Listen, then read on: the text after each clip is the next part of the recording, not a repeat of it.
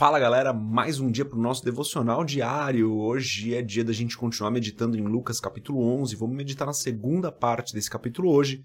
Eu sou André Maldonado e o AB7 é uma produção do JC na Veia.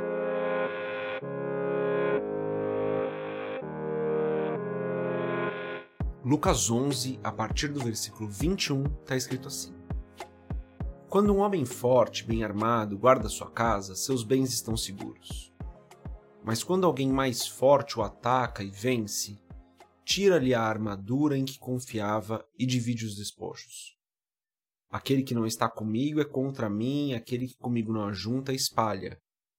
Quando um espírito imundo sai de um homem, passa por lugares áridos procurando descanso, e não o encontrando diz: Voltarei para a casa de onde saí. Quando chega, encontra a casa varrida e em ordem. Então vai e traz outros sete espíritos piores do que ele, e entrando passam a viver ali. Então vai e traz outros sete espíritos piores do que ele, e entrando passam a viver ali. E o estado final daquele homem torna-se pior do que o primeiro. Quando Jesus dizia estas coisas, uma mulher da multidão exclamou: Feliz é a mulher que te deu a luz e te amamentou. Ele respondeu: Antes, Felizes são aqueles que ouvem a palavra de Deus e lhe obedecem. Aumentando a multidão, Jesus começou a dizer: Esta é uma geração perversa.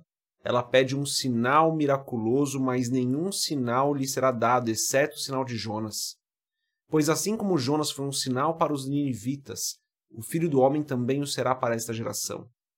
A rainha do sul se levantará no juízo com os homens dessa geração e os condenará pois ela veio dos confins da terra para ouvir a sabedoria de Salomão. E agora está aqui o que é maior do que Salomão. Os homens de Nínive se levantarão no juízo com essa geração e a condenarão, pois eles se arrependeram com a pregação de Jonas. E agora está aqui o que é maior do que Jonas.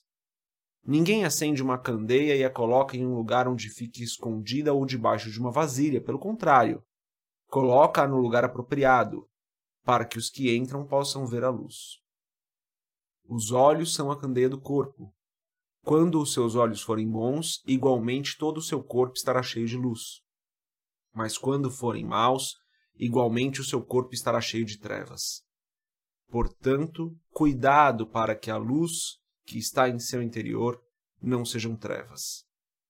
Logo, se todo o seu corpo estiver cheio de luz, e nenhuma parte dele estiver em trevas, estará completamente iluminado. Como quando a luz de uma candeia brilha sobre você, até aqui, até o versículo 36. Vamos curvar nossas cabeças, fechar nossos olhos, fazer uma oração.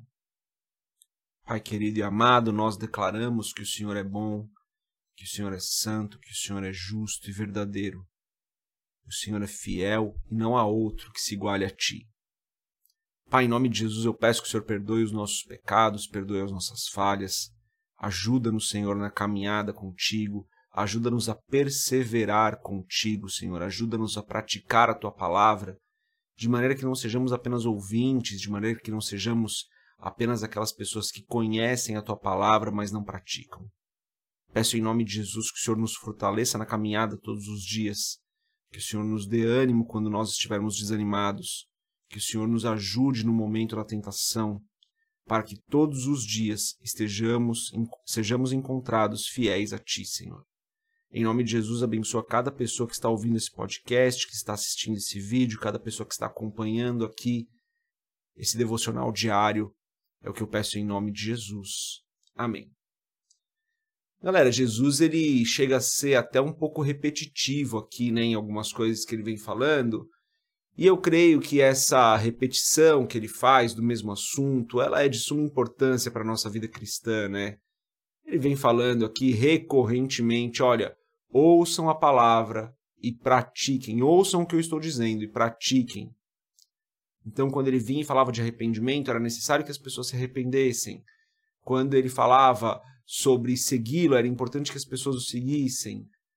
Aqui ele fala algumas vezes sobre isso, principalmente no versículo 28, ele diz: Antes, felizes são aqueles que ouvem a palavra de Deus e lhe obedecem.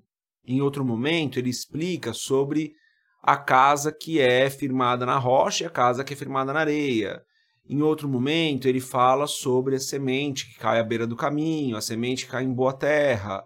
É, aqui nesse mesmo capítulo, ele fala sobre o sinal de Jonas, ele fala sobre como Nínive, a cidade de Nínive, se arrependeu com a pregação de Jonas, atendeu aquilo que estava ouvindo, compreendeu e não apenas compreendeu com a mente, mas levou aquilo para a vida. Então Jesus vem reforçando esse ponto várias e várias vezes.